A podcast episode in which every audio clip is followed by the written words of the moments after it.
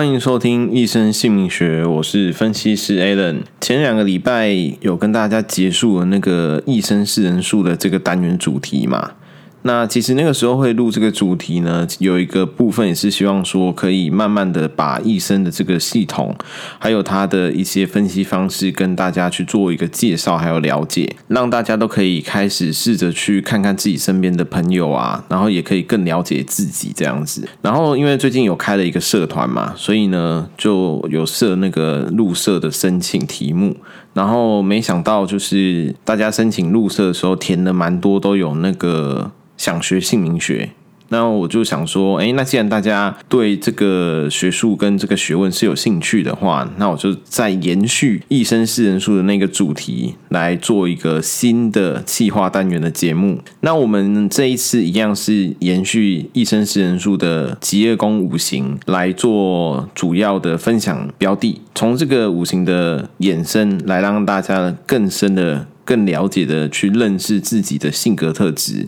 然后也更能够有一些人际关系上面的应用。所以今天这个主题就是想要来跟大家探讨如何去用一生的姓名学了解你自己之后呢，然后去增进我们人际关系的相处。没有错，这一次我们会针对木、火、土、金、水五种不同的职业宫五行来跟大家分享，在于职场上面，在工作上面要怎么跟这些不同五行的朋友去做相处啊，然后还有去了解他们的一些性格上面的美眉嘎嘎。好，那在节目开始之前呢，我必须要先跟大家说的一个事情就是，其实姓名学呢，它也会跟西洋星座一样，就是我们今天讲的这五个极恶宫五行啊，它只是一个比较大的方向跟概念。认真要讲的话，其实我们在解析一个人的时候，他会去看的面相还是蛮广的、蛮细的，甚至我们会把一个人的性格拆成思想特质，也就是所谓的内显性格。还有行为特质，也就是所谓的外显性格，来做不同的解释。一个人的内显性格跟外显性格，它的组合搭配又会有互相的影响。那甚至我们还会再对照不同的宫位啊、不同的数字意涵去做解析。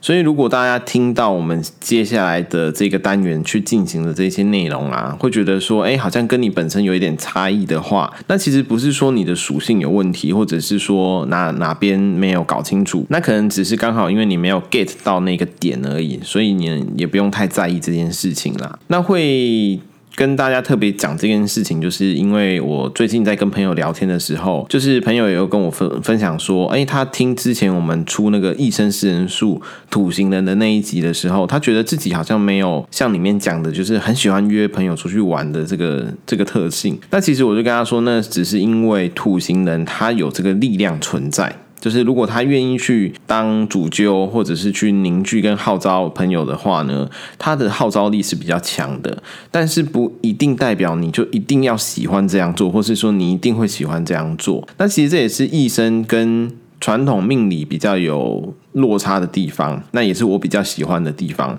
因为传统命理大多都是偏向宿命论，他就会说，呃，你可能是什么什么型哦，那你就一定会怎么样怎么样怎么样。那那个呢，我觉得都有一点太过于宿命论了。然后我觉得宿命论呢，它一直以来都不是我喜欢的一个架构啦，也不是我喜欢的一个方向，所以就跟大家特别的讲一下这件事情。好。那话说回来呢，我们就紧接着进入今天的主题吧。今天的主题就是木型人，我们该如何跟他们的相处共事呢？我想大家在工作职场或者是身边呢，如果你去算，一定会发现有蛮多木型人的朋友的。那究竟木型人的朋友是什么样的性格呢？其实老实讲，我个人哈就是木型人。那要了解木型人的话呢，其实我觉得我们可以简单的把木型人呢。抓出三个重点，如果你可以掌握这三个重点的话，其实你就可以很好的跟木星人成为好朋友，或者是甚至让他们可以在工作上面给你比较多的帮助。那是哪三个重点呢？第一个是木星人的特性，通常他们都比较优雅，绝大多数的木星人呢都会喜欢。或者是有意识的去让自己看起来给人家一种感觉，像是优雅的绅士，或者是优雅的淑女的这种感觉。那如果我们要用西洋的星座来讲，可能大家会比较好懂，就是他们会有点像是天秤座或者是处女座这种星座给人家的印象。当然，因为你就去想嘛，天秤座是不是给人家的这个通常的这个第一联想就是哦，长得男的帅，然后女的美，感觉都比较温和、好好先生这样子，很好相处的感觉。那处女座也是这样子吧？处女座感觉是比较娴静，然后比较文雅这样子，然后做事情好像都呃很有规矩、很有章法的感觉。所以你如果我们顺着这个思路去理解，你可能就会对于木星人的这个性格的概念呢，会更清楚、更好琢磨。所以大致事上呢，只要是木型人，他们通常都会喜欢把自己打扮的美美的，然后呢，做事情呢喜欢不徐不急。你很少会看到木型人他慌慌张张、慌慌张张，或者是这种冒冒失失的，这个比较少。那所以木型人呢，他们比较喜欢优雅嘛，然后呢，也就相对的，他们不太会欣赏那一种性格比较莽撞或者是太粗俗的人，尤其是在工作职场上面，呃，或者是处理事情的时候，也会喜欢比较表现的从容不迫，然后比较优雅惬意的这种感觉。即使事情急得要死哦，他们都还是会尽量克制自己，让自己看起来好像云淡风轻这样子。这个是木星人的第一个 key point。接着说第二个重点，第二个重点是温和。除了优雅之外呢，温和大概也都是木星人的标配。毕竟我们要温和才能够显得像是优雅，优雅总是体现在温和的这件事情上面对不对？所以你你可能会发现木星人他们。如果你跟他不熟的时候，看起来都会觉得说，哎，他们好像人都很有气质，然后很好讲话。也很好相处这样子，那讲话啊，或者是做事情，感觉都这样斯斯文文、客客气气的。那比方说，如果你的同事是木星人，然后你刚开始认识他，跟他没有很熟，没有，你可能会问他说：“哎，今天中午午休，那要不要一起去吃午餐？”那大多数木星人会跟你说：“好啊。”那如果你问他说：“那你想吃什么？”他他绝大多数，我想他们也都会说：“哦，都可以啊，就看大家想吃什么，我我就没什么意见。”或者是说，他可能会提一个意见。然后，如果大家都觉得说没有很喜欢，或是不是很想吃那个东西的话，他就也不会坚持，就是哦，那没关系，就是看大家想吃什么都 OK。那久而久之之后呢，你可能就会误以为说，哎，他们好像就是一个没什么个性，或者是没什么主观的人。但是千万不要搞错哦，通常木星人的内心世界都是非常有主见的。如果大家有记得的话，我们之前说木星人的时候，有好像有提到说，他们其实都蛮容易成为领导者的，所以其实会容易成为领。导者的人一定内心是会有一些坚持跟一些想法的，这是必然的。所以木型人他并不是外显看起来那么随和，或是那么没有个性的，就是大家不要去误会什么哈。那如果说哎，他们表现得很云淡风轻，或是觉得说好像没没没什么关系，没什么想法的话，那只是纯粹代表这件事情他并不上心。哦，他没有把这件事情看得很重，所以他就觉得随便没关系，不需要在这个事情上面去浪费太多时间去做争执跟沟通。好，那既然说他们本身也很温和，对不对？所以相对的，他们就也是比较讨厌不温和的人哦。如果有人莫名其妙发脾气，尤其是对他们发。或者是说，是是让他扫到台风尾，扫到红台位，那他的火很容易就会被点起来。所以情绪化或者是脾气控管有问题的人，也很容易会被他们列为拒绝往来户。我举个例子跟大家分享哈，因为我们刚刚有说嘛，其实我自己就是木星人。那像我以前读书的时候啊，我有一个很不错的朋友，那我们感情算是很好，因为我我我记得我们那个时候就是住同同一个区域，所以放学的时候呢，常常会一起走路回家。那久而久之就关系感情就很好嘛，然后家又住附近，所以常常就一起去玩，一起去打球什么的，所以感情其实关系算是蛮好，就有点算是死党。但有一次就是中午睡午觉。睡完起来第一节课，然后我就看他还在睡，然后我就想说，那就去叫他起来嘛，我就去去叫他，去摇他。没想到他睡醒之后突然暴怒，就是整个大发脾气，然后把我大骂一顿，就是甚至要动手想要还 K 我一顿这种感觉。我当场真的是大傻眼。然后他把我骂完之后，他就继续趴回去睡。那我就想说，哎，就是什么情况？就是我只是好心叫你起床，不然等一下你也会被老师骂这样子。那后来我才知道说，哦，原来他是有一点这个起床气。所以虽然我个人到现在还是很难接受有起床气这个理由啦，不管是谁，我觉得这是一个很不成熟的一个行为就对了。但反正最后你们知道哦，就是我既然我知道他有起床气之后，那你们知道我怎么样吗？我就。跟他渐行渐远，我，就很少跟他来往了这样子。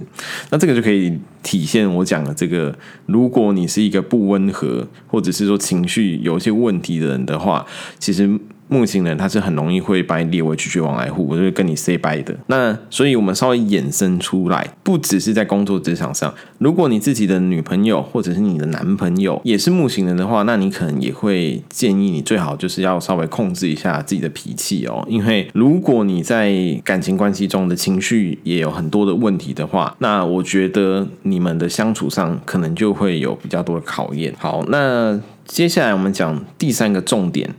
第三个重点是什么呢？其实就是有原则。木星人呢，其实他们也是一个很重视原则跟规矩的一个个性。这种东西就是怎么说呢？就是他们只要觉得说他们承诺的事情呢，他们都会很认真的去看待。一旦木星人呢有去答应别人的事情啊，他们都会尽量的去把它完成。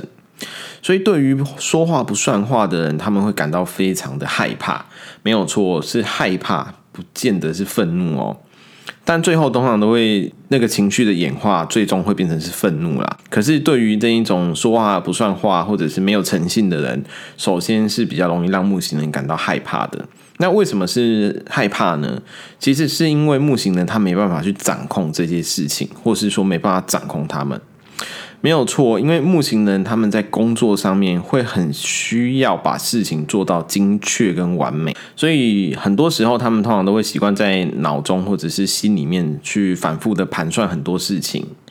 那也就是因为这样子，如果你跟他在工作上配合的时候，你经常让他没有办法掌握的话，久而久之，你就会看到他非常容易的去暴怒，我就是他他情绪会很很波动很剧烈。那比方说，你可能跟他讲说，哎，这个东西你可能三天内会完成，然后你礼拜四或礼拜五会把案件交给他。那时候到的时候呢，他来跟你要件，你如果比方说你消失，就是人人这样怕不 OK。或者是说你给他 pending 的，就是你跟他说我今天可没办法交了，可不可以再晚一点什么的，他就会爆炸，他会崩溃哦。那一旦崩溃的时候呢，那是不是他就不优雅了？那不优雅又是他的一个致命伤，所以他就会更崩溃。那以后哦，你就会发现他会慢慢慢慢的去远离你，甚至或者是说他会想办法让你离他很远，这样子。好，所以我们就要知道优雅。温和有原则，以上这三个重点呢，其实就是跟木星人相处共事要掌握的一个重要的原则。那只要你可以掌握这几个原则去跟他相处的话，或者是说掌握这几个底线，不要去踩他们，那你就会发现，其实他们也没有想象中那么难相处，或是那么难配合。尤其是你会呃慢慢的发现，木星人他们其实在工作上是会很愿意去帮助别人。或者是愿意去分享自己的专业跟技术，只要你愿意开口问，他们通常都不太会藏私。大多数的时候呢，他们都会很愿意教你。所以，假如你的主管或是你的老板刚好是木星人的话，那基本上你只要保持不要让自己太强，哦，就是不要常常做很多粗暴或者是很白痴的事情，基本上他们都会蛮喜欢你的。如果你的同事是木星人的话，一样，只要你不要有太多的情绪，不要有那么多的情绪化，或者是说，呃，工作能力真的不要太差，你也会发现跟他们工作起来都很舒服、很愉快，因为他们就是通常都蛮优雅的，然后也温和，不太会去考试别人啊，或者是说讲话不好听这样子去揶揄别人，这种事情在木星人身上通常都比较少发生。那最后呢，我来补充几个大家可能会。听到名字就比较熟悉的木星人代表，让大家知道，这样可能也会有助于大家理解木星人这一个属性的一些联想跟一些连结。比方说，在近代的商界里面，香港首富李嘉诚，他就是木星人。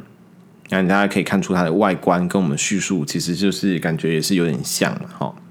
那之前那个已故的裕隆董事长严凯泰。他其实也是木星人。我们的前总统马英九，他也是木星人。那以前历史上面三国时期的东吴军师周瑜，人称美周郎嘛，那个曲有误周郎顾的周瑜，他也是属于木星人哦。还有帮助越王勾践复国的范蠡，这个可能如果大家对于春秋历史比较不熟的话，可能就比较少听。但他在历史上也是一个很知名的人，人称陶朱公，嗯，后来被。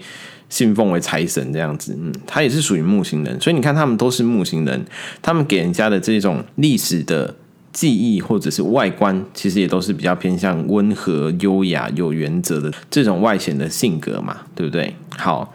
那我们今天的节目大概就是先跟大家分享到这边。那如果说大家对于这个主题有兴趣，或者是说有更多想要了解的内容啊，想要知道的一些。呃，问题啊，都欢迎可以私讯到我的粉丝专业一生姓名学来告诉我。那如果你喜欢我的节目，也请订阅我的频道，或者是到 Apple Podcast 上面给我五星好评加留言分享，这样子才可以随时收到我的 Podcast 更新的通知。好，那如果没有其他的问题，我们今天就跟大家分享到这边。希望这一集木星人的人际关系相处法则，大家是会喜欢的。那我们就下次再见喽，拜拜。